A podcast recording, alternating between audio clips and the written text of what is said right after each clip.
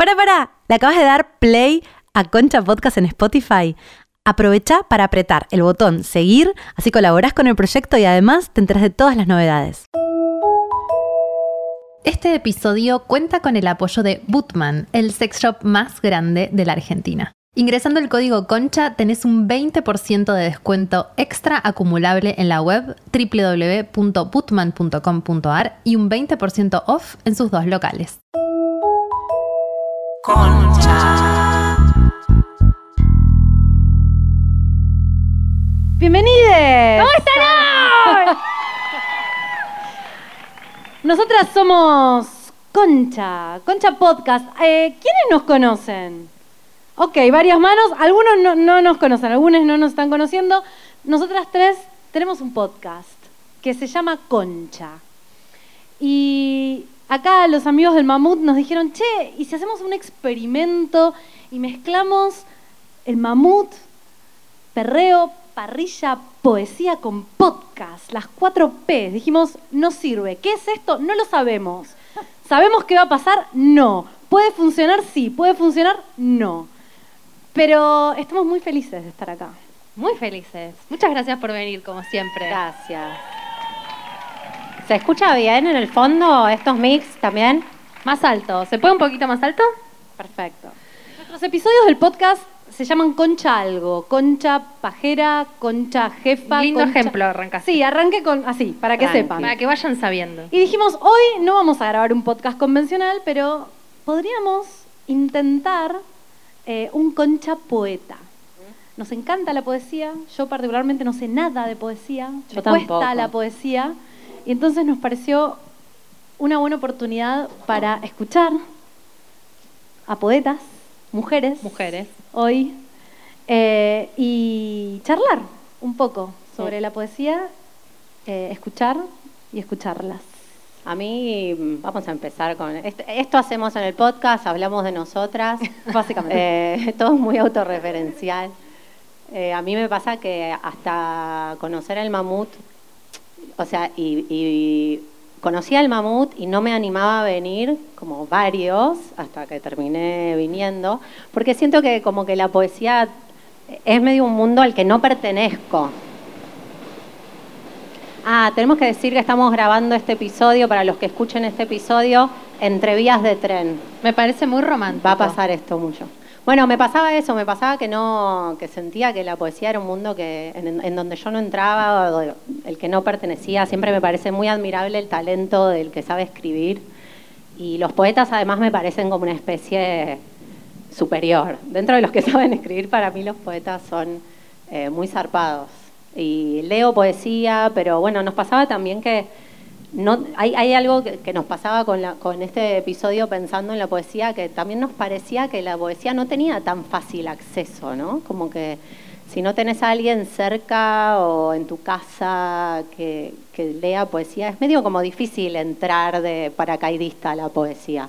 Es como un mundo especial, no sé. Por eso el mamut es un gran lugar, Claro, ¿no? Como que venís, no La, la democratización poesía. de la poesía, podríamos decir. Exactamente, exactamente. Y creemos que, que, eh, darle un lugar al femenino en esto también, no porque los les mamuts no se lo den, porque claro que sí, pero parte del plan de hacer el, ma- el mamut con concha es poder ver que, mm, bueno, da- darle ese lugar a las mujeres que tanto nos cuesta, al que tanto nos cuesta llegar y sobre todo a las mujeres escritoras que han escrito en eh, seudónimo durante muchísimos años, hasta hace no tanto, o que han tenido que firmar como anónimo sus propios libros porque no podían escribir o porque nunca iban a vender. Y un poco de- del plan de hoy es reivindicar eso desde algo tan sagrado, especial como es la poesía. Así que vamos a hacer juntos este episodio, ¿ok? Ustedes también sepan que si les preguntamos algo, esto va a quedar grabado y lo va a escuchar mucha gente, así que presten atención en lo que van a decir. Este o no, o no, entréguense, entréguense. Sépanlo. Y mm, estamos. Más miedo escribir. Acá la poeta dice, qué miedo hablar en un podcast, más miedo escribir poesía. A mí me parece muy impresionante. Está- Sí, estamos grabando. grabando. Estamos, estamos en el aire. Estamos en el aire. Bueno, démosle la voz Por supuesto. a las protagonistas. ¿Cuál de esta tarde. ustedes quiere arrancar? Sofi. Bueno, Adelante. dale. Un aplauso Adelante. para ella. Sofía Arriola.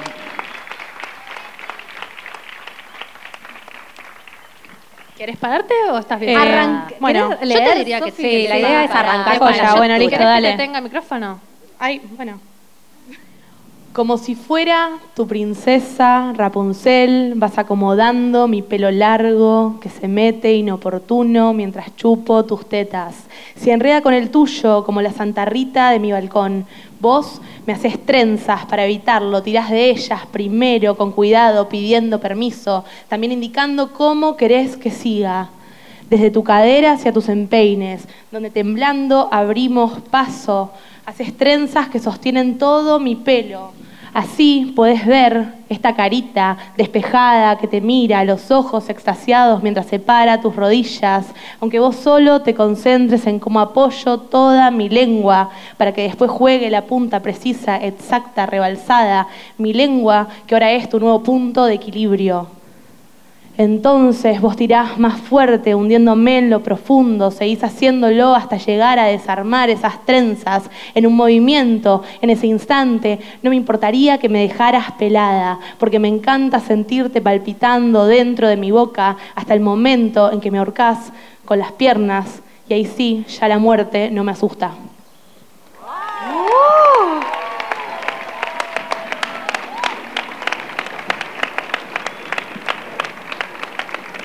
Gracias. Bueno, de cara al mundial tengo que leer este poema porque mi primer libro se llama Barra Brava. No te perdí cuando la lluvia canceló el partido, quiero decir el día en que me dejaste, pero en ese momento empecé el descenso directo a la B. Vos eras para un equipo tan grande, yo solo sabía jugar sincera en la esquina de nuestro barrio. Empezaste a romperla en otros clubes, todos te felicitaban por la cantidad de goles sin rescatarse en tus lesiones sistemáticas. Me sonreía en la calle con gente vistiendo tus colores. En el potrero buscaba estrategias para dar las vueltas a pesar de tus idas. No sabía si estar arriba o estar a la defensiva. No quería volver a quedarme en el banco otra vez. Culpé al árbitro por las irregularidades, que te tirabas al piso a propósito, que te sacaran amarilla si no jugabas limpio. En todo ese show vos no percibiste que me perdías. Capaz no te importaba un partidito amistoso, pero entre tanta corrida un día salé y salió lo último que me quedaba tuyo. Te perdí y salí como una loca con mis colores a las 5 de la tarde mientras volvía de mi oficina un martes.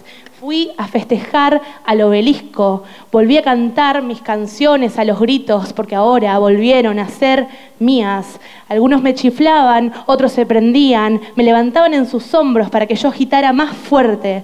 Perderte no fue ganar una copa, sino sacarme todos los vicios que me dejaste.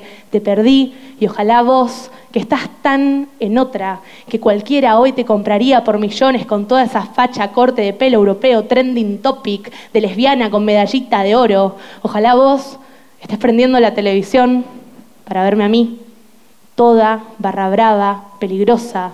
Así la próxima vez te morís de miedo antes de jugar conmigo.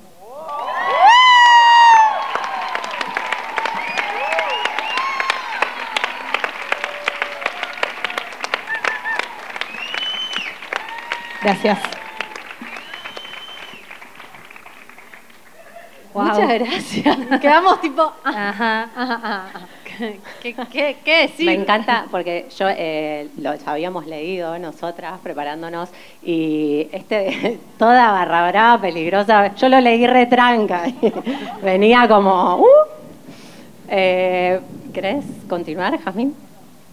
Bueno, vamos, vamos a hacer al eh, final una conversa entre todas. Dale. Yo mm, traje otra cosa, nada que ver. Eh, mm, traje un monólogo de teatro eh, que vamos a empezar a hacer. Mientras abro lo estoy abriendo en el, en el, en el- lo tengo en el mail. Eh, así que bueno, voy a leer ocho minutos. No sé si está bien, Simur, Toti, ocho minutos. O sea, como que va a ser hasta un punto, como hasta un momento, no lo voy a leer todo. ¿Está bien? Bueno. Se llama Cecilia y el lagarto y eh, lo voy a leer un poco como me imagino que va a ser el monólogo, pero no sé porque es un, como está en proceso, ¿no? Como va a ser una prueba. Bueno. ¿Está bien si lo leo acá sentada? ¿Querés pararte? Como que siento que estoy muy pulcra vestida y como que me imagino este personaje más barro, entonces... Parate. Oh, sent- sentada, sentada, sentada. Sentada. Desde acá, se escucha, se escucha. Cierren los ojos si quieren. Eh, bueno, voy. Cecilia. Me lo pusieron mis papás porque nací el día de la música. Lo que they didn't know es que significa pequeña ciega. Dicen que un nombre es como una canción que te hace mover. El aire que se despide al pronunciar hace las cosas crecer o saca espinas, como a mis flowers. Hay que ser careful, very, very careful. No es moco de pavo andar hablando.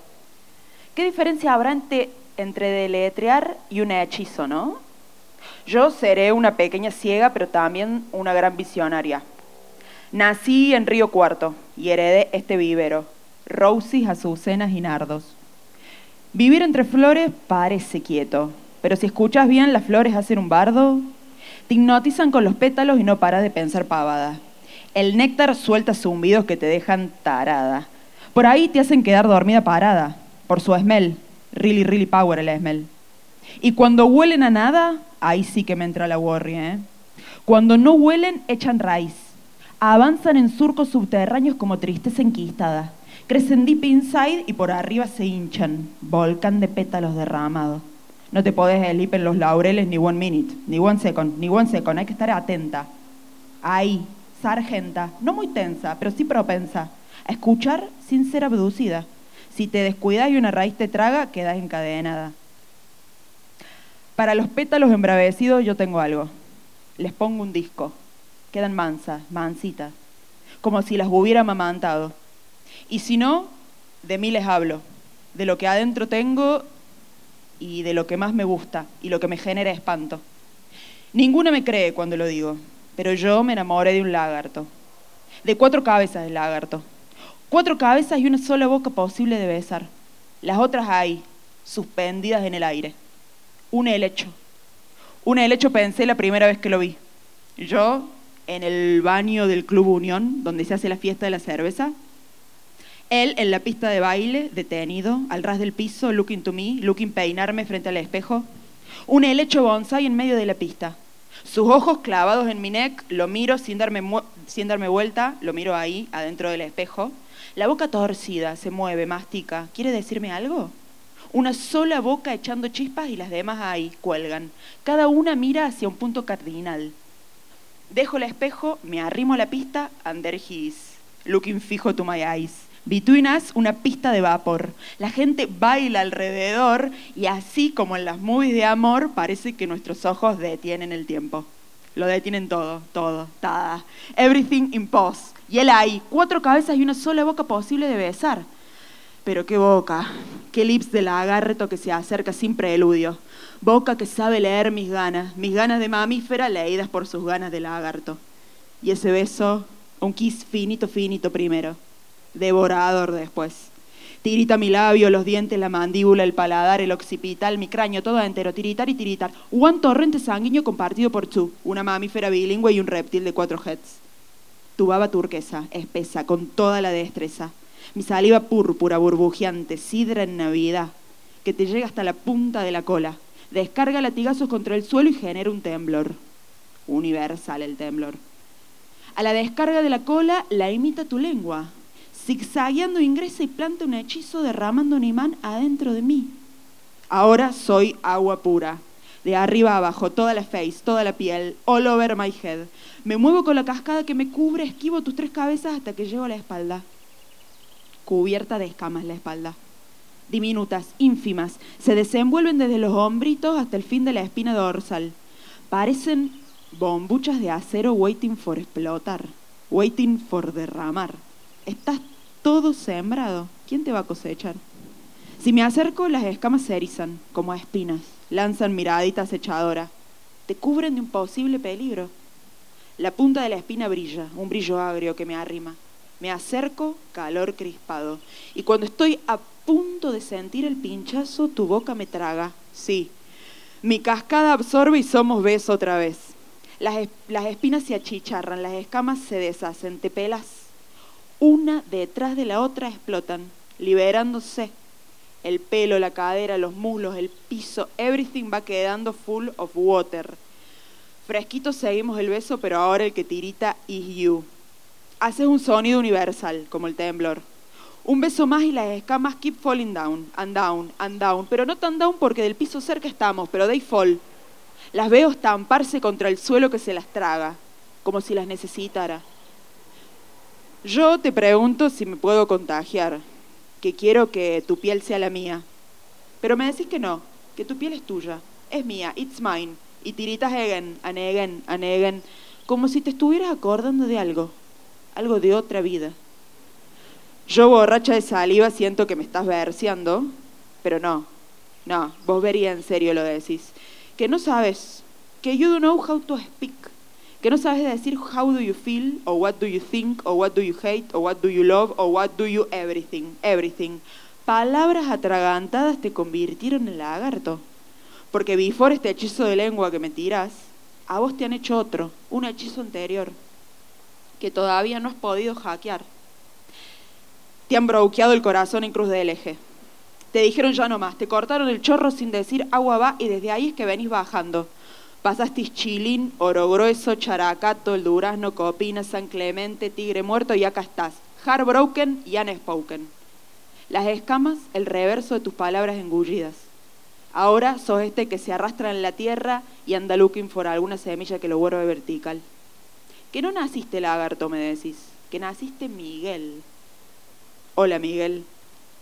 No sabes quién te lo puso ni por qué, pero sí sabes que Miguel significa quién como él.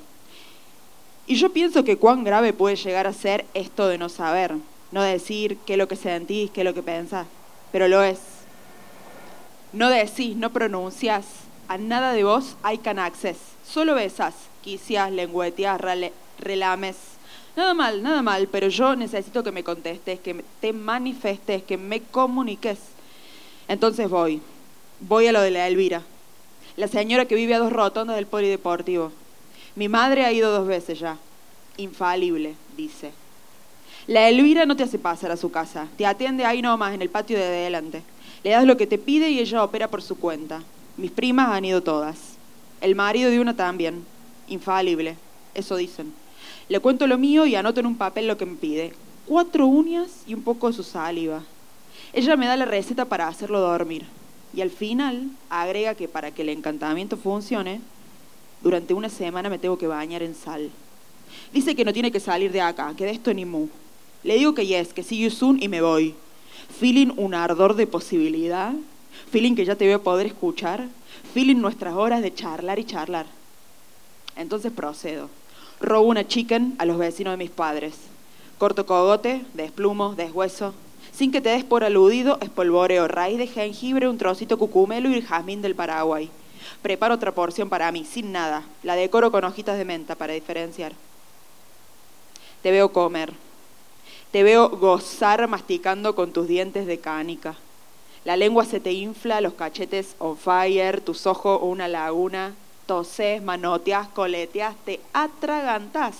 Yo no ayudo, me distraigo mirando un ave, chiquita, chiquita, recién nacida parece, ha caído del nido. Vibrando espiralada busca a su madre. ¿Cómo se enseñará el idioma del viento? Ah? ¿Vendrán las plumas o por imitación? Somos una imitation de una imitation de una imitation de una imitation de una imitation. La brisa trae pájaros más grandes y a la madre ver que engancha a su recién nacida en el pico y montan vuelo. Las ramas del sauce las siguen, pero el tronco las trae de vuelta. El viento las mece, el tronco las trae de vuelta. El viento las lleva, el tronco las trae de vuelta. Me parece que me están hipnotizando porque de la nada me viene un pensamiento. El amor debe ser como eso como el aire que mece las ramas. Se puede ver cuando toca las cosas, pero siempre está. Bueno, hasta ahí.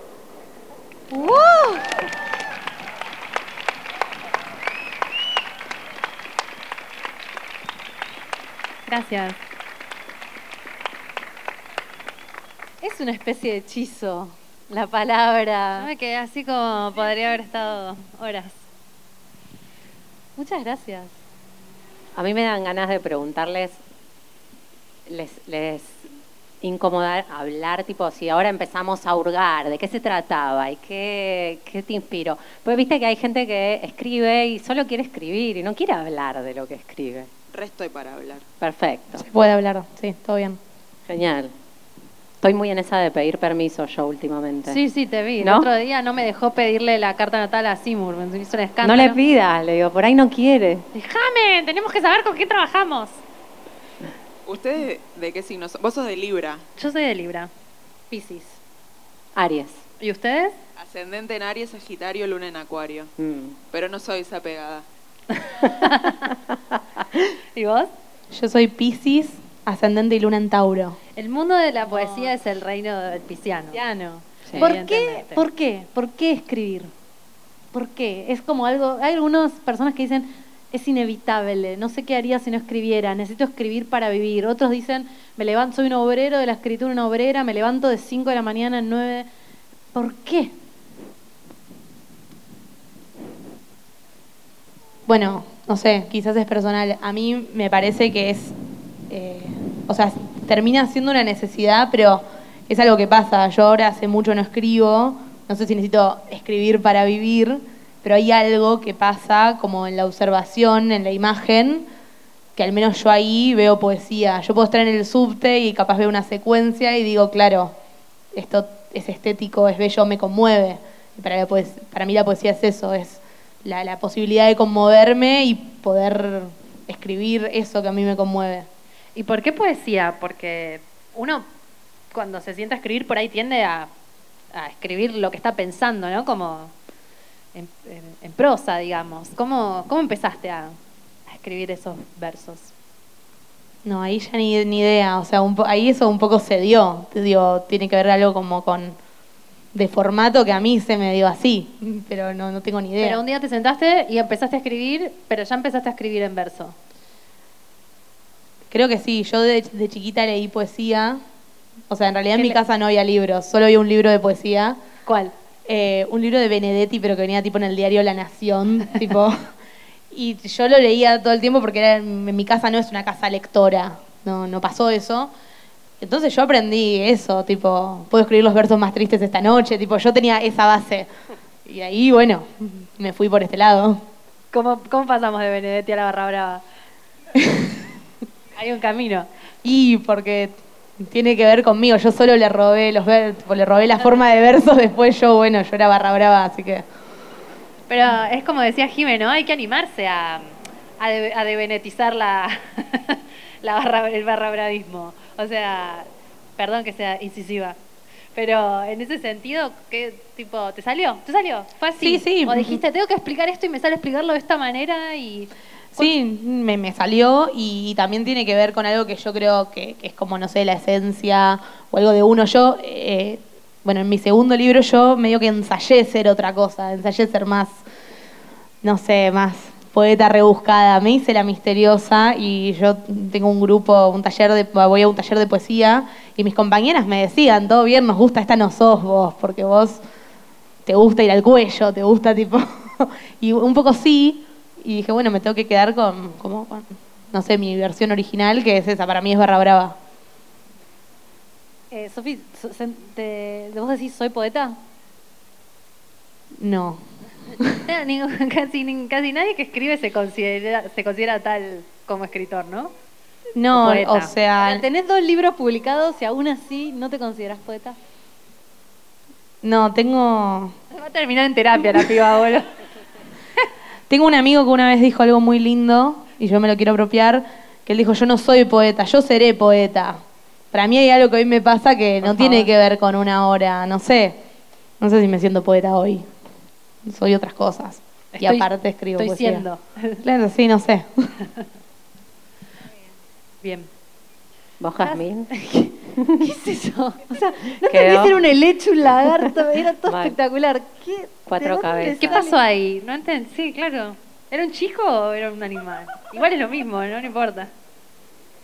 No sé. no sé. Hay, Eh, hay algunos, viste que hay, hay algunos autores que dicen como hay una musa y algo, las ideas están acá y yo levanto la antena y, y baja a través mío esto, que no es mío, que va. ¿Sentís así o sentís que se va construyendo? Y como que un poco de las dos cosas, ¿no? Como una mezcla ahí en el medio. Eh, recién pensaba cuando le preguntaban a Sofi por qué escribía, eh, y también me costaba como identificar como el por qué, pero siento que está muy asociado a mm, cuando te rompen el corazón, ¿viste? Como que ahí es como el lugar donde... Uno no escribe cuando está bien. ¿Quién escribe cuando está bien? Nadie escribe cuando está bien. Y está No bueno el ejercicio igual, ¿eh? Está bueno No, te, como no se tiende a hacer eso. ¿Cómo? No se tiende a hacer eso. Sí, puede ser un buen ejercicio para probar. Claro, como, como cuando estás feliz es como lo vivís. Y, Está y siendo, se, está- y se, y se va. Quizás cuando te rompen el corazón o cuando, o cuando no podés comprender lo que te pasa, recurrís a eso, ¿no? Como a en tratar de, no sé, entenderlo en mi caso. ¿Vos decís que sí Yo- escribís cuando estás bien? No estoy de acuerdo con la romantización del sufrimiento del artista. Pero es eh, así, No sé. ¿no? Una vez escuché ¿Quién escribe a, cuando está a bien? David Lynch diciendo montón de que gente. no lo conozco. claro, boluda, vos no lo lees. claro, eso Hay es una verdad. mina, hay una poeta que ahora no me va a salir el nombre, que ella era Mary Oliver, creo. Oliver. Que ella escribía solamente lo bello. Como salía a caminar con su libreta y solamente escribía lo que le parecía bello y Es emocionante. que siento que Gente en un sana. punto el dolor y el placer o el amor o la felicidad se tocan, ¿viste? Como que da la vuelta y hay, hay algo, como que no es todo tan neto, sino como que está más mezclado. Este- Pero- estos días, perdón, quiero decir esto de, creo que cuando, cuando las escuché y cuando las leí, también pensaba en, a veces las cosas son tan complejas que es mejor ponerle una imagen que sea, o sea, va, es mejor, digo, te sirve más contarlo así porque lo otro no te cierra, ¿no? No te alcanza para decir lo que, lo que pasa. Pensaba si escribir no es una especie de búsqueda de sentido en esto que vos decís. Me rompieron el corazón. Es tanto que escribiendo por ahí hay algo que se exorciza. ¿Es esa la sensación? Sí, puede ser, sí. Como ¿Cómo- sacarlo ¿Y al lagarto poco- cómo Oh. llegamos? Uh, tengo que decir. Como si querés. No, pero por ahí no, no a la persona. a la- Eh, ¿cómo A lagartizar, Y bueno, sí, por una, por una al- situación de una herida y, y una amiga que vino hoy a acompañarme que me dijo, sacate esta, este dolor y bueno, nació esta fábula eh, muy metafórica eh, con seres y animales y hechizos y contrahechizos para hablar un poco o seguir hablando un poco eh, del dolor y el no entender y el no comprender o la incomunicación cuando nos vinculamos. Mm. ¿no? Como el hechizo como otra forma de Y que te rompan el corazón. hizo su hechizo escribirlo, sanó. Puede ser. Bien. Lo que pasa es que un poco lo que cuentan es como un mundo. Yo creo que existen multiversos, ¿no? Como muchas dimensiones. Y, mm, y creo que es, todo esto es posible en una de las dimensiones, ¿no? Es, es, es acceder a esas dimensiones y traerlo un poco a esta. Eso es lo que, lo que me parece que tiene de bello la poesía. ¿Escriben la para, para que las lean? O sea, cuando te sentás a escribir este, este No. poema, ¿se, se lo, se lo dedicaste, se lo mandaste, tomá, léeme? No, Eventualmente sí, lo leyó, no le quedó otra. Pero, pero a veces no, a veces es como para mí eso, como, digo, no sé, para mí es súper egoísta, yo escribo medio para mí, como no escribo para nadie. Si bien quizás me inspiré en alguien, en alguna secuencia, en algo que haya pasado, no, no sé, sí, he mostrado, che, te escribí esto. ¿Y cómo te va con eso? Porque hay corrientes que dicen que no es lo mejor. ¿Que no es lo mejor que escribir poemas a la gente? No mostrárselos. Escribirlos. Para mí sí es lo mejor. Quedas como Sí. una reina. ¿Quién te escribe un poema? Ah. Muy cierto. El primero debe haber rendido frutos. Y sí, no sé, pero digo, me parece que eh, Bueno, no, puede, puede dar cringe, puede dar cringe igual. O sea, según No, pero sé. una marca indeleble. A mí nadie me escribió un poema. Y aunque hubiera sido una persona que no me importaba, me voy a acordar para siempre si alguien me escribió un poema. ¿A Me vos te escribieron un poema alguna vez? Sí, sí. Ah, te gusta. Y, pero porque entre poetas hay endogamia. Ah, Es lo que yo digo, boluda, no te dejan entrar. Hay un club de los poetas, de los poetas. Yo no pertenezco a la... no sé. O sea, para mí, no sé, hay una misma cepa, hay un, pasa algo. Mm. Estás vibrando un en una lenguaje. misma, No, no, no. misma frecuencia. No, pero bueno, a veces pasa y qué sé yo. Es un, como un mismo ambiente, es como. Se puede dar. terminás ahí, terminás ahí. ¿Cómo se entra al club? Yo, yo no- me encanta escribir, pero poesía me parece algo como, ok, no entiendo cómo funciona. ¿Se, se hace o se nace poeta? Para mí se hace. O sea, O sea, para mí tiene que ver con una decisión, eh, no solo escribir poesía, sino quizás tener como la conciencia de esto como es lo que me pasa a mí como el momento de escribir, de ver algo que me conmueve y querer tomar eso. Yo a veces veo cosas que me conmueven y elijo ignorarlas. Y para mí es una decisión decir, bueno, ok, esto sí me conmueve, quiero hacer algo con esto. Y para mí como es, un, es toda una decisión el proceso de escritura. eh, entonces para mí no sé, no se nace. Quizá hay gente que sí, que lo siente tipo... Natural. Y que incluso hay un estudio atrás de la poesía, como, bueno, no sé, no, no, no me quiero poner en, en mi liga de la poesía, pero, Ponete barra brava de la Ponete, poesía ahora. ponete, ponete. pero bueno, hay una cosa atrás de... Para mí no todo es poesía, Mm. pero bueno, no, no quiero seguir entrando ahí porque, porque yo no quiero que me cancelen. Pero era una de las preguntas que teníamos anotadas. ¿todo es poesía o no? Pareciera ¿Por qué como- no todo es poesía? Contanos. Para vos. Y porque, y porque para mí falta, falta algo que, eh, repito, en mi caso, y capaz tiene que ver con esta mi teoría, que tiene que ver como con conmoverme, tiene que ver con la belleza.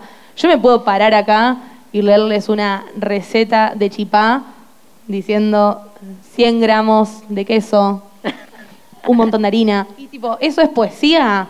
O sea, capaz sí porque son chipá, pero está dudoso, está dudoso. Entonces, bueno, hay un trabajo. Y hay algo de que tiene que ser verdad, ¿no? ¿O Sí. no? ¿O se No, no puede sé si tiene que ser inventarlo? verdad. Porque hablas de que el inicio es algo que te conmueva. Sí, pero a veces te conmueve una idea que... que No, no porque, te- no porque no pueda ser fantástico, digo, te tiene que pasar. Eso pienso. Sí, sí, hay algo para mí que te atraviesa el cuerpo. Claro, eso. Si no es como, bueno, Hasi, ¿vos escribís poesía? No. Te la debo.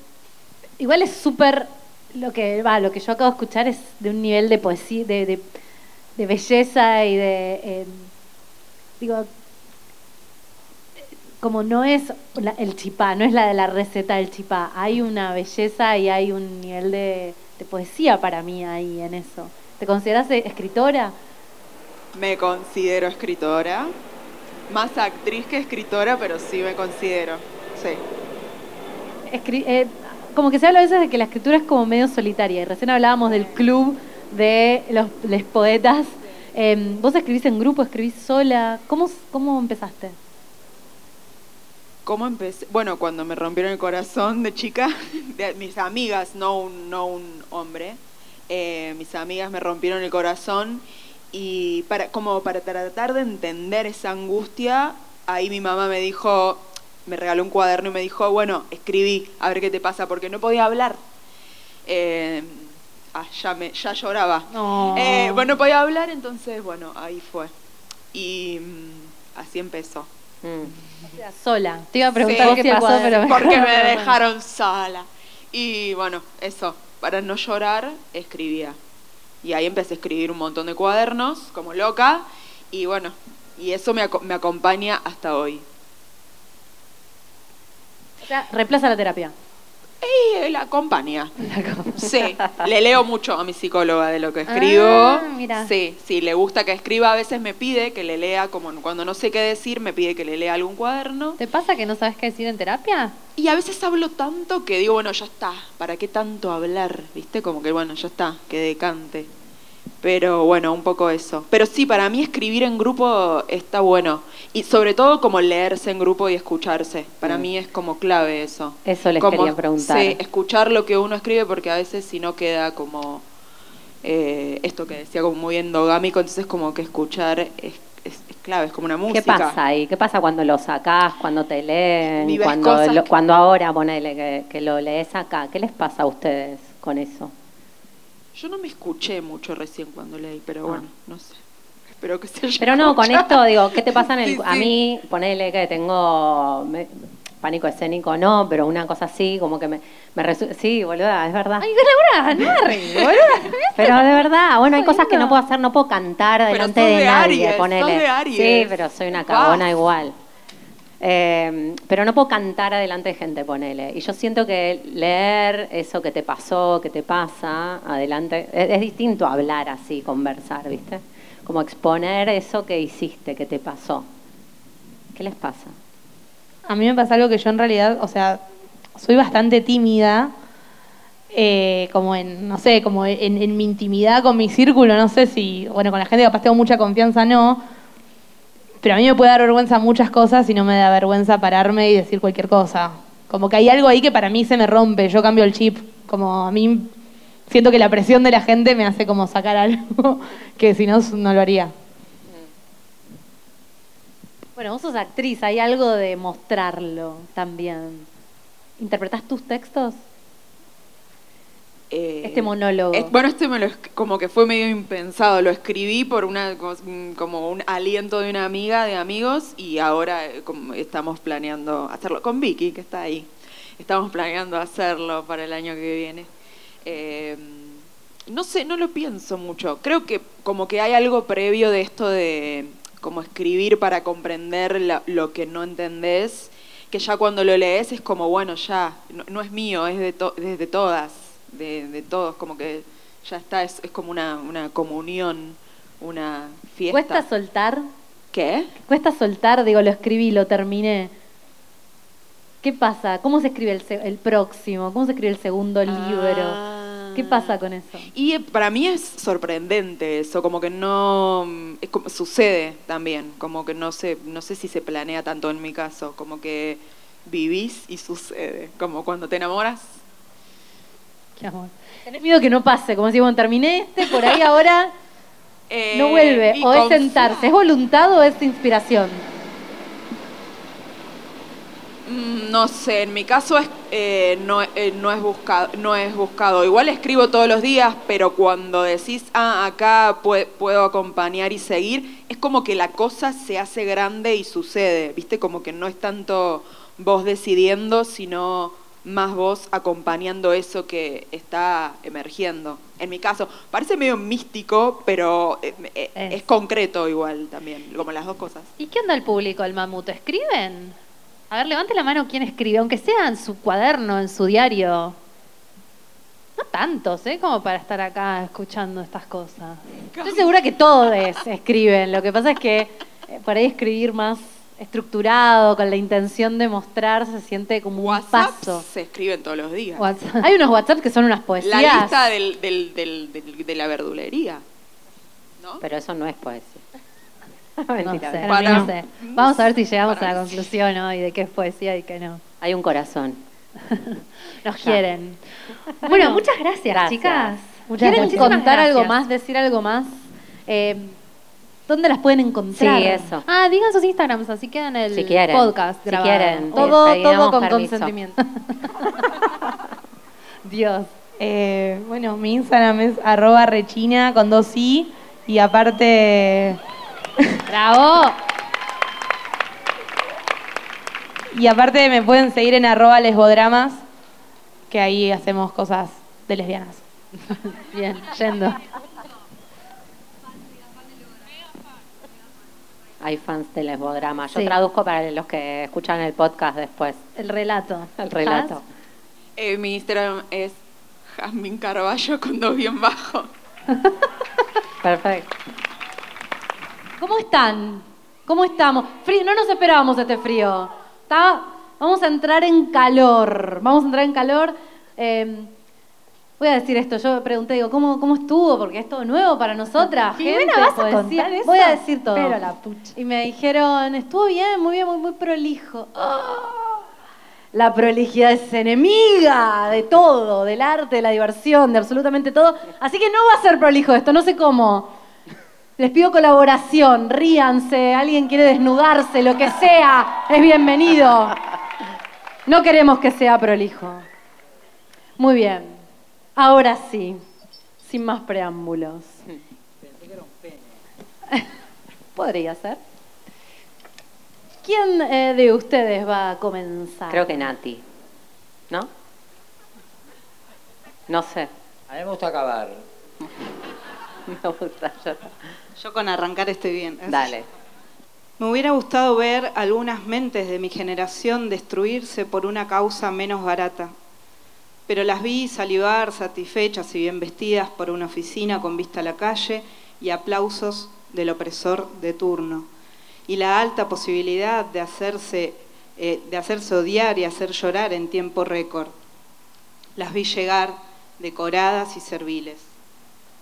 Las vieron sus pares con los que antes fueron pobres, harapientos, ojerosos y explotados por aquellas mentes también modestas a las que antes se oponían. Ahora en ropa interior hacen reverencias y cartas de amor sobre lo maravilloso que se siente ser también la obscenidad, la voz del terror y el muro. Me hubiera gustado ver a algunas mentes de mi generación cuidar lo que les fue dado con amor, pero las vi cubrirse el torso con cotillón y caer de rodillas para entregar sueños y amistades en bandeja. Me hubiese gustado vernos parloteando, cantando y riendo por esas memorias y anécdotas y libertades que creíamos provocar con lo que ahora supe falsa ternura y, falsa ternura y nunca dudé real trabajo.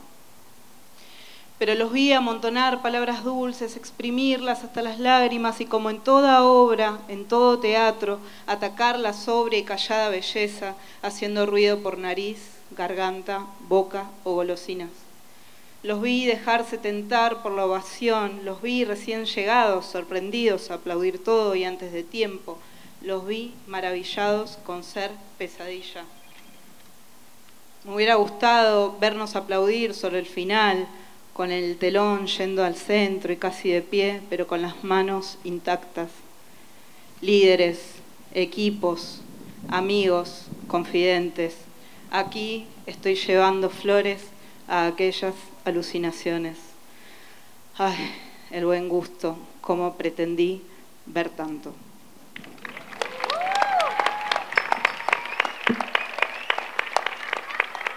Hola. Bueno, yo soy Patricia González López. Gracias al Mamut por esta invitación, gracias Toti, gracias Seymour, gracias por la música, gracias por la parry, que es uno de los aspectos más importantes de mi vida. He aceptado citas solo porque me invitan a comer un asado, o sea, a tomar algo no, asado sí. Eh, y bueno, para terminar mi lectura, mi participación, yo tengo una frase muy corta, tiene dos frasecitas. Eh, algunos las conocen, quizás soy reiterativa. Pero para cambiar pensaba que lo podíamos decir como, un, como si fuera un om, o sea, decirlo todos juntos. Yo lo voy a decir una vez y si se prenden, eh, nada, lo decimos todos. Y si no, bueno, papelón, pero bueno, ya fue. bueno, la frase es esta, yo le llamo tarea para el hogar porque para pensar en casa. Dice así, si vestidos ya no nos reímos, desnudarnos no tiene gracia. Esa es la frase. Si yo cuento hasta tres, lo decimos todos, tres veces. Si no, voy llorándole a mi vieja, le voy diciendo, me fue para la mierda. Va, una, dos, tres. Si vestidos ya no nos reímos, desnudarnos no tiene gracia. Si vestidos ya no nos reímos, desnudarnos no tiene gracia. Si vestidos ya no nos reímos, desnudarnos no tiene gracia. Gracias. Gracias.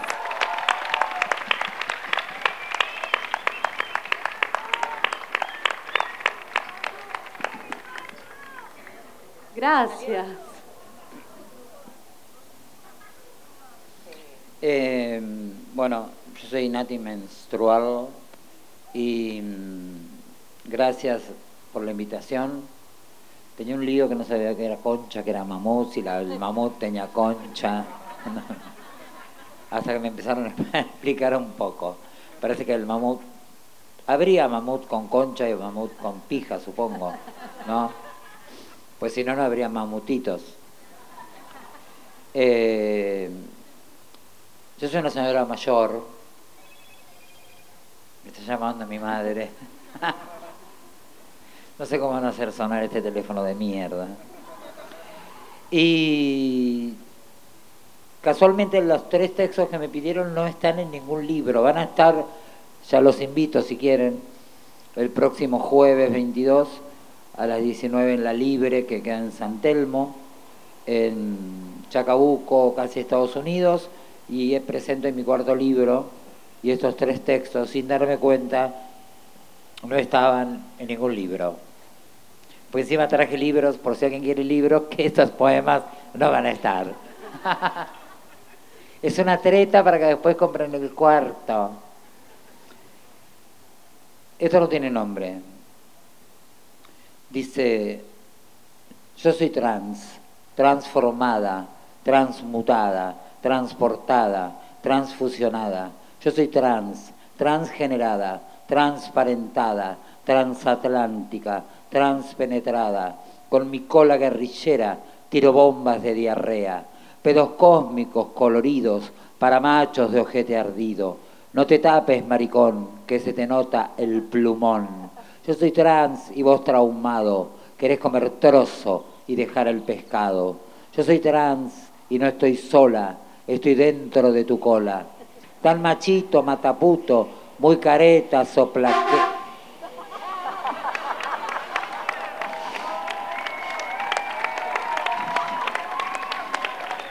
¿Saben qué pasa? Que este tren lo maneja un tipo. Por eso pasa.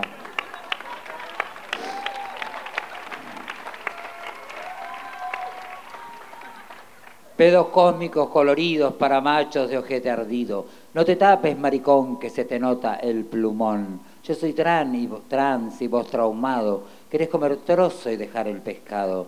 Yo soy trans y no estoy sola, estoy dentro de tu cola. Tan machito, mataputo, muy careta, soplaquena, buscas tripa y pura vena. Yo soy trans y no estoy sola, vivo adentro de tu cola. Calentite, machirula, yo soy trans y vos traumado. Traga leche, deja el pescado. Yo soy trans y vos machazo, abrí esa cola que pide el pedazo.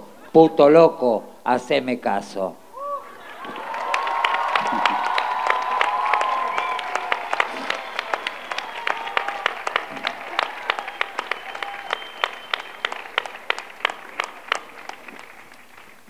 Eso se llama que el pedazo que Que está llorando, dice. está llorando la cola, te está llorando. Se llama Amor sin punto y coma. Es mi vieja que se queja de que escribo estas porquerías. Me ame. Que tu oro tibio se mezcle con mi saliva fresca de mi boca ansiosa que espera con la puerta abierta de mi deseo, tu piel blanca como la leche, que emana de ubres gordas, de amor de vacas, que pastan quietas, ese pasto verde que nace de la tierra, que nos dio la vida, para amarnos hasta la caída del sol y el despertar de una luna brillante, mágica y redonda, como tu primer beso, aquel primer beso, que humedeció mis labios como un río fértil, de peces libres y plateados, nadando con rumbo incierto que tu voz retumbe como una orquesta en mi cabeza, enloquecida, que baila en sueños de un futuro que se diluye en mi esperanza ansiosa, que tus manos me acaricien los relieves redondeados de mi cuerpo.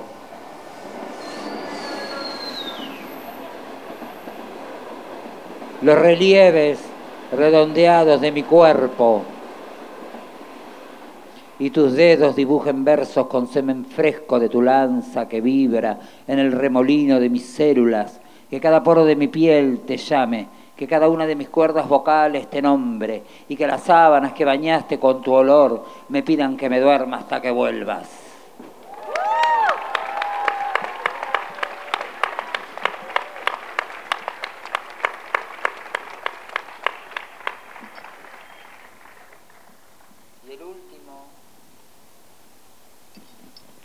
Y el último es un dilema en mi vida, porque soy muy desordenada y muy sucia. No sucia, porque verán que no estoy sucia. Pero quiero decir, tengo un tema con el desorden porque tuve una madre hitleriana, creo que era hija de Hitler y Mussolini, y era obsesiva del orden. Y yo creo que eso hizo que yo odie el orden. Y se llama tan sucia. Se lo dedico a mi madre. Un aplauso a todas las madres hitlerianas.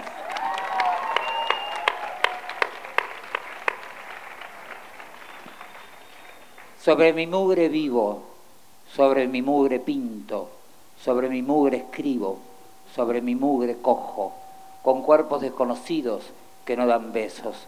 Sobre mi mugre duermo y pocas veces sueño. Sobre mi mugre me pajeo y siento el suicidio de mis espermas sobre mi cuerpo. Sobre mi mugre me revuelvo y me revuelco. Y a la calle salgo limpia con perfume francés del bueno. Sobre mi mugre me enfermo y me curo. Soy como un gato con siete vidas, negro. Y nunca limpio, nunca, porque mi mugre me contiene y me sostiene. Y limpiar sería un suicidio.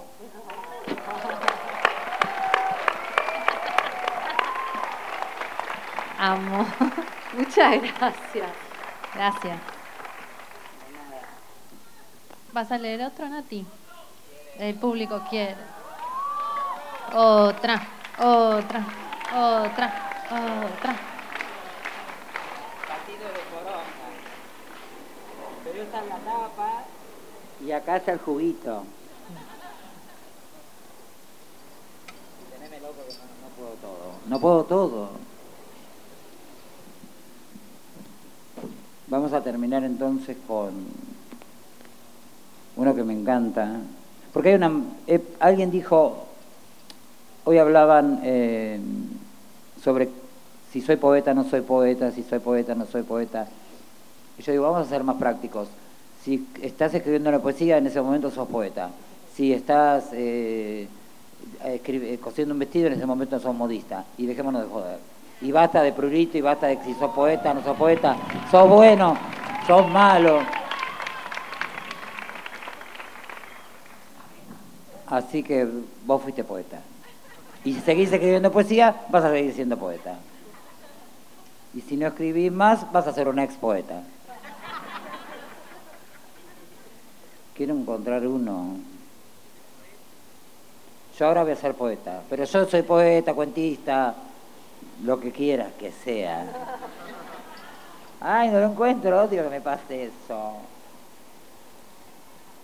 Descansa un poquito. Bueno, venimos bien con del tema de la prolijidad, no prolijidad. ¿Estamos bien? Yo nunca fui doctora, yo nunca fui enfermera, aunque alguna vez hice de enfermerita, de inyecciones de alegría y de enemas de estrellitas. Yo nunca fui profesora, menos maestra jardinera. Yo nunca fui porrista, a veces sí, fui muy porrera. Yo nunca fui una monja y menos madre superiora. Para monja, mejor jamón del medio. Y a veces sí, para qué mentir, me he sentido superiora. Y para ese jamón del medio, yo fui el queso fundido, derritiéndome caliente. Yo nunca fui psiquiatra, yo nunca fui psicóloga, aunque muchos, pero muchos, usaron mi cama de diván y mis sábanas como al Plax de 05. Yo nunca fui futbolista, yo fui azafata de vestuarios. Yo siempre fui de puteadas, de de soprano, tribunera de esas gradas, afónica de emoción, entre tanta carne macha. Fui cancha y concha cancherita, siempre amante barra brava, de arco abierto, siempre abierto, esperando una magnífica goleada. Yo nunca fui muy pobre, yo nunca fui millonaria. He vivido de billetes y he vivido de monedas, pero nunca de limosna. He ganado algún partido y también los he perdido, pero siempre, siempre, siempre, que hasta el punto del delirio, una amante barra brava.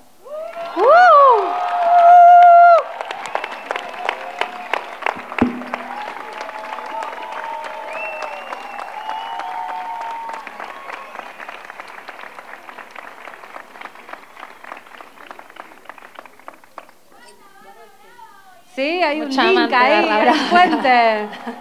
Y mañana ni les cuento.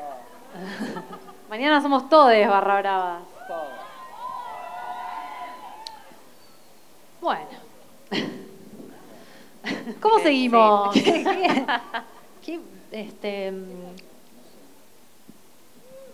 Yo no tengo palabras. ¿Qué quieres que te diga? Qué Es muy bueno.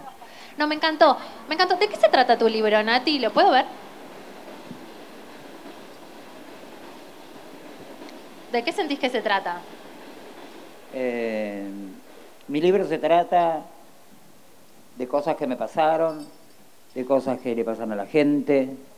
Eh, mi libro es un libro que tiene... eh, hay dos, creo que hay dos clases de personas, hay muchas clases de personas, pero los que se encuentran con el libro a veces están los que se encuentran con lo que está por arriba y están los que se encuentran con lo que está por debajo. Porque cuando uno habla de poronga, de leche, de pija, de concha, concha, eh, habla de un montón de cosas, habla de la soledad, habla de... eh, sobre todo de eso, ¿no? De la soledad, del dolor, eh, muchos temas profundos que a veces hay gente que los lee y otros que no los leen, ¿no? Hay gente que por ahí, un amigo se acercó un día en un recital que yo estaba haciendo de poesía y me dijo, mientras la gente se, re- se, se reía, eh, yo lloraba, porque lo, tocaba de otra manera. Así que es un libro bastante eh, urbano, tiene poesía guerrillera, que me encanta decir esa palabra. Eh, no me parece sucio, me parece que dice cosas que nadie dice, que le cuesta mucho a la gente decir. Eh, tienen que leerlo, qué sé yo, en algún momento, no sé. Pero es terrible. ¿Tenés ejemplares? ¿Tenés- Algunos trajes, sí. Pero quiero decir, eh, a veces es, es, la gente diría que es porno, diría que es sucio, diría que es chancho, y yo creo que mm, es un libro que te da en la cara, ¿entendés? O sea, te dice cosas que no dirías, o, o escucha cosas que nunca escuchó, o no quiso escuchar. Es un libro, es un poco una trompada en la quijada. Eso sería más o menos. Nati, ¿vos escribís para el otro, digo, para generar eso, para movilizar? ¿O por qué escribís? ¿Escribís para vos? ¿Es que empezaste escribiendo porque tenías que escribir? ¿Qué? Nadie me, nadie me alcanza un saquito que tengo ahí en el coso, estoy cagando de frío. Está muy bien. Tiene que estar Eh, bien. no, yo no, yo escribo lo que escribo, escribo ahí arriba de la carterita. Amo. Un saquito de mierda igual que. No va a servir de mucho, pero es muy linda. Eh, escribo, no, yo escribo porque me porque es una pulsión. Escribo eh, lo que siento escribir y no y, y no, no escribo para nadie. No, no escribo para nadie. No me interesa escribir para nadie. O sea, quiero decir, uno siempre hace las cosas para alguien. Te vestís para alguien, para la gente, para que te vean. Escri- escribís para que te lean. Eso es obvio. Pero quiero decir que el texto que estás leyendo no lo escribí para vos. Lo escribí porque lo sentí. ¿Entendés? Oh, supo lo que es un saquito, un chico, un varón. Un aplauso. Vos, Patricia, Eh, eh, yo siento que escribo, eh, bueno, primero como para gritar, para sacarme alguna emoción violenta de encima en general. y, y- y- y me imagino diálogos, me imagino dialogando con alguien siempre. Como eh, pienso en lo sola que me siento cuando estoy escribiendo o con esa sensación que, que- que- sobre la que estoy escribiendo y pienso en alguien que lee y se encuentra en esa misma soledad, en esa misma soledad. Como que siento que es un encuentro de soledades, tanto leer como, como escribir. Eh, pero si pensás en el otro cuando escribís, te perdés. Como que siempre tenés que pensar en vos y en lo que vos necesitas. Y en general lo que siento es decir cosas, sobre todo las que no digo en voz alta. Como que soy re maldita. En, en la vida real no digo nada y en la poesía me hago la loca, ¿viste? Como, eh, como- Como un personaje que sale para afuera en la poesía, pero que no puede salir de otra manera. Sí, sí, a mí me dicen, no, bueno, les presento a Patricia, una chica muy segura que no sabe Qué su puta que personalidad, era. es una puta. Y yo digo, sí, lo logré. Como, Y a vos, Eh. Nati, te pasa eso que lo que lees también dicen, uh, esta mina, y de repente por ahí no tiene No, tanto esta que ver. mina no. Rotundamente no. No, Bueno. eh,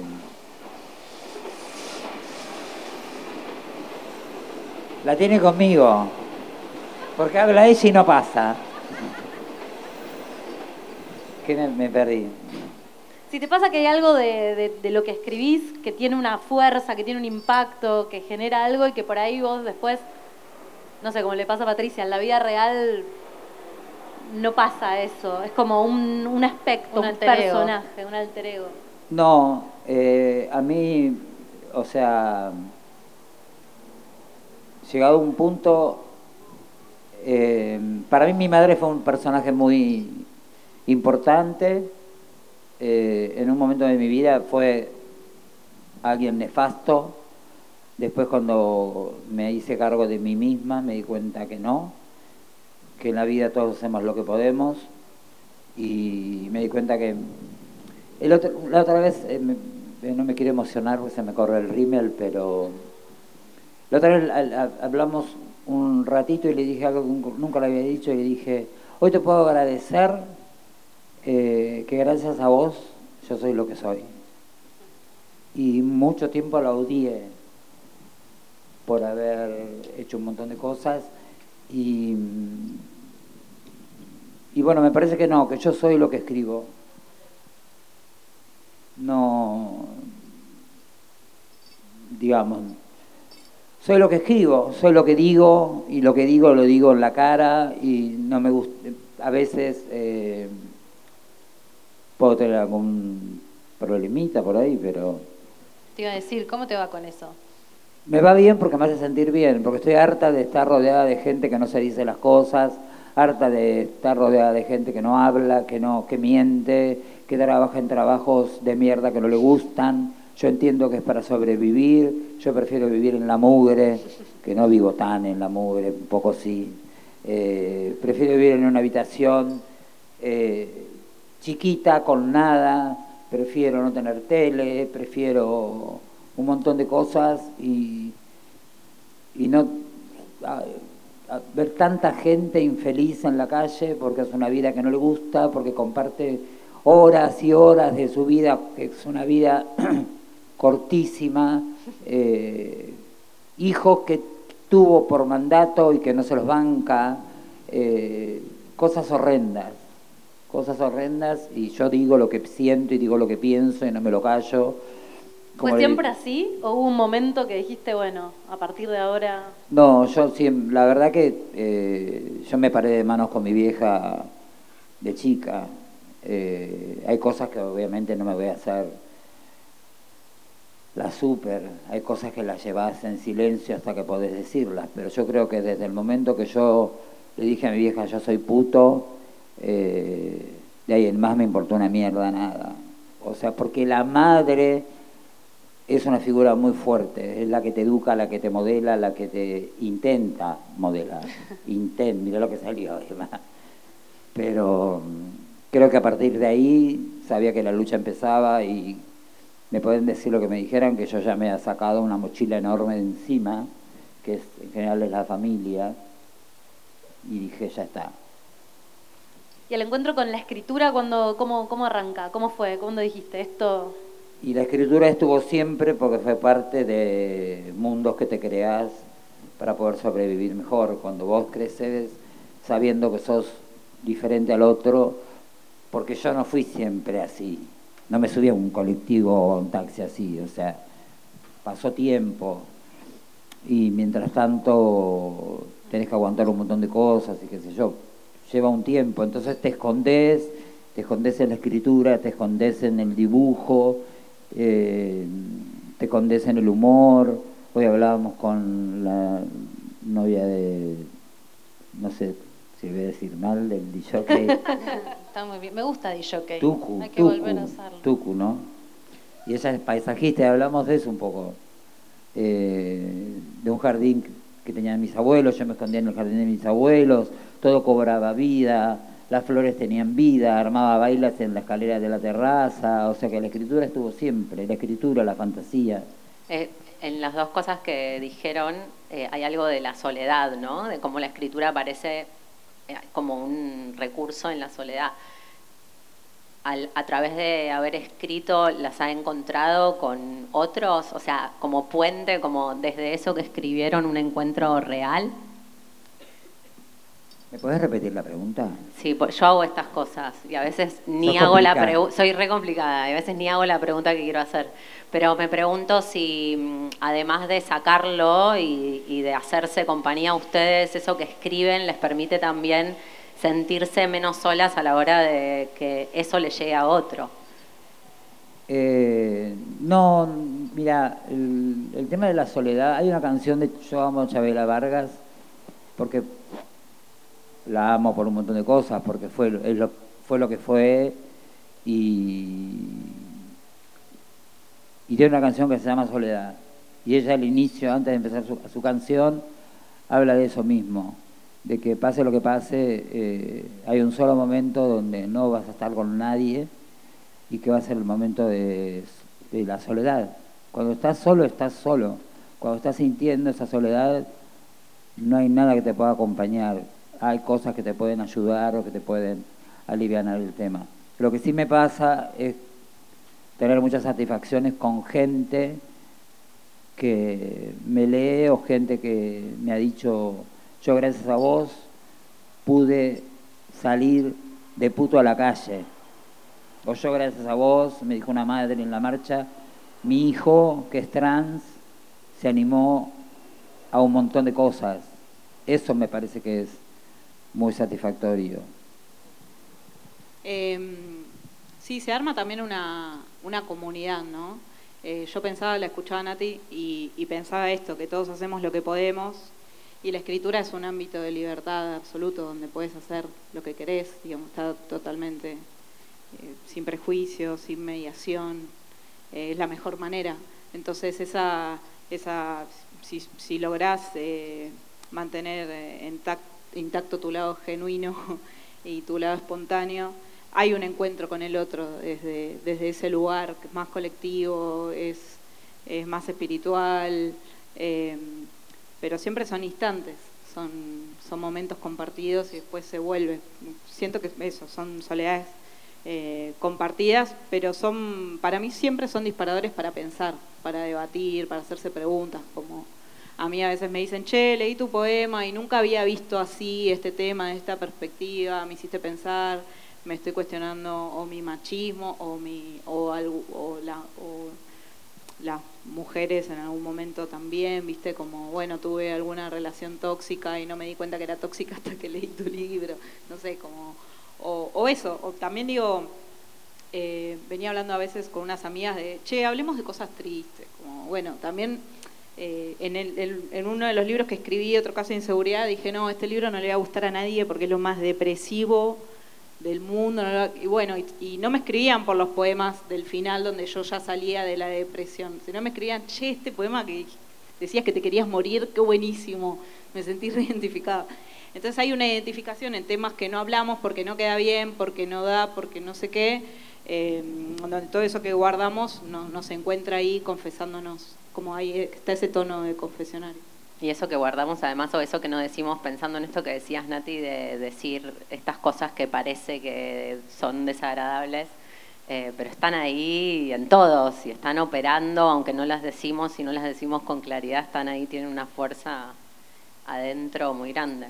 Lo que pasa es que hay, hay ejemplos muy sencillos. Por ejemplo, a vos una amiga te pregunta si el vestido le queda bien y probablemente le vas a decir que sí. Y a lo mejor le queda como el orto. Y si le decís que le queda como el orto, tu amiga se ofende porque no le dijiste que le queda bien.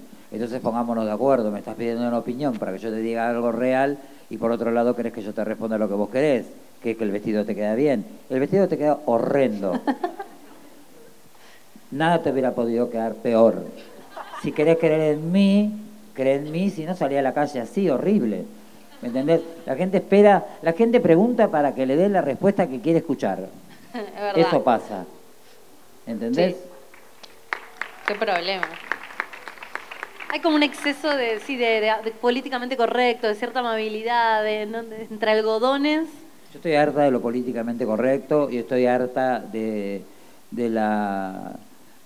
¿Cómo le dicen? Hay una palabra que le dicen, eh, tal persona está prohibida, tal... ¿cómo le dicen? Cancelada. Cancelada. Odio la cancelación. O sea, ¿quién tiene el derecho de cancelar a quién? O sea, no existe. Odio la palabra cancelación, odio los términos, odio los, car- odio los carteles. Todos nos tenemos que... ¿Qué, ¿Qué es eso de tener que nombrarnos tanto? ¿Por qué tenemos, primero que nada, ¿por qué tenemos que nombrarnos? Primero que nada, porque yo, obviamente que yo soy ah, obvio, soy obvio, obvia, digamos. Obvio es lo que se ve.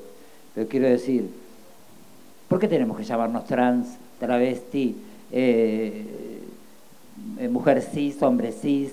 ¿Por qué me tengo que llamar hombre cis? ¿Por qué no? ¿Me entendés? ¿A quién le tengo que explicar qué? ¿De dónde sacaron eso? ¿Quién lo inventó? ¿Quién empezó para matarlo?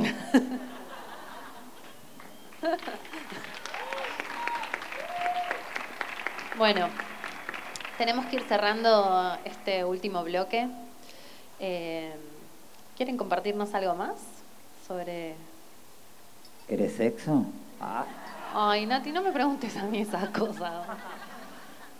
Sí, justo. Sí. Ay, sí, el de, ese, el bien abajo. Uno con el que nos el- identifiquemos el poema todos. Bueno, este está en otro caso de inseguridad. Salgo a refrescarme cuando estoy a punto de crear algún tipo de muerte doméstica. Cuando supero la pereza y por fin decido querer morirme, de a montones me abrazan, huelen mi pelo, sonrío, dicen mi nombre, destacan mi perfume y asocian mi sonrisa con la palabra siempre. Para no traicionar su idea, paso el plan para después. La muerte aún no está madura, la muerte vive con su madre. Bueno, Barra bravas, madres, cosas que han atravesado esta tarde. Y un esta toque ahí. tarde. Sí. Universidades de hijos de psicoanalistas, ¿no? Full.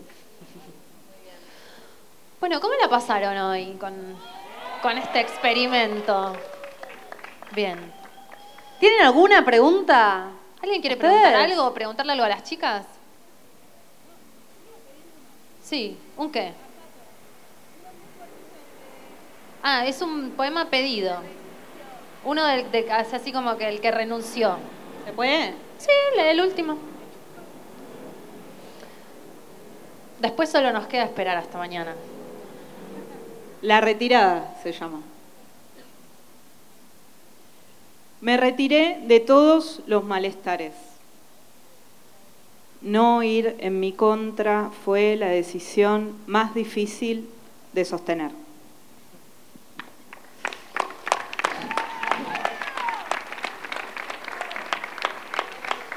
Muchas gracias. Gracias, chicas. Muchas gracias. Bueno, y nos retiramos con la retirada. Eh, pero no nos retiramos del mamut, porque esto levanta, perreo, certamen, eh, Hay unos premios, hay unos premios unos importantes. Premios de nuestro Sugar Daddy Bootman. O sea, quédense porque están muy buenos, porque nos quieren mucho en Bootman y nos dieron muchas cosas para regalarles. Eh, bueno, Nati y Patricia, ¿dónde las encuentra? Esto, esto que ha grabado también, personas que quizás no están acá, que las van a escuchar desde algún lugar remoto del globo terráqueo, ¿cómo conectan? Con ustedes. Por mi Instagram, Nati con Y final menstrual. Eh, y si están más interesados, a alguien le daré el teléfono, pero Perfecto. por Instagram. Que escriban por Instagram y después teléfono. ¿Y, do- y el libro cuándo se presenta? El libro lo presentamos el jueves 22 a las 19 en la Libre que queda en San Telmo, eh, Chacabuco, perdón, Chaca, sí, Chacabuco y Estados Unidos. Muy bien, bien. Eh, yo estoy en Instagram, en- Te, te dicen pato, me dicen Pato. pato. Perfecto. El arroba es Patricia Poesía, eh, para los que quieran. Y el libro se consigue en, en algunas librerías. Si van al Instagram también de Santos Locos, eh, la editorial de poesía, y pueden ver las librerías donde están los libros. Bárbaro. Gracias. Bueno, nosotras somos Concha Podcast para los y las que no nos conocen. Bienvenidos hasta este hermoso multiverso donde pasan cosas. Gracias por acompañarnos en este experimento. Experimento. Gracias al mamut, Muchas así gracias. Muriatotti por la invitación. Eh, a nosotras nos pueden encontrar en Twitter. Eh, no tenemos Instagram porque nos han censurado y no nos subimos de nuevo. Tenemos nuestros Instagram. Parece pero- que concha no, no era una palabra bienvenida No. en el universo de Instagram. Así que arroba Concha Podcast en YouTube, Twitter, Spotify y próximamente esto subido también. Muchas gracias. Gracias. Quédense a perrear. Concha.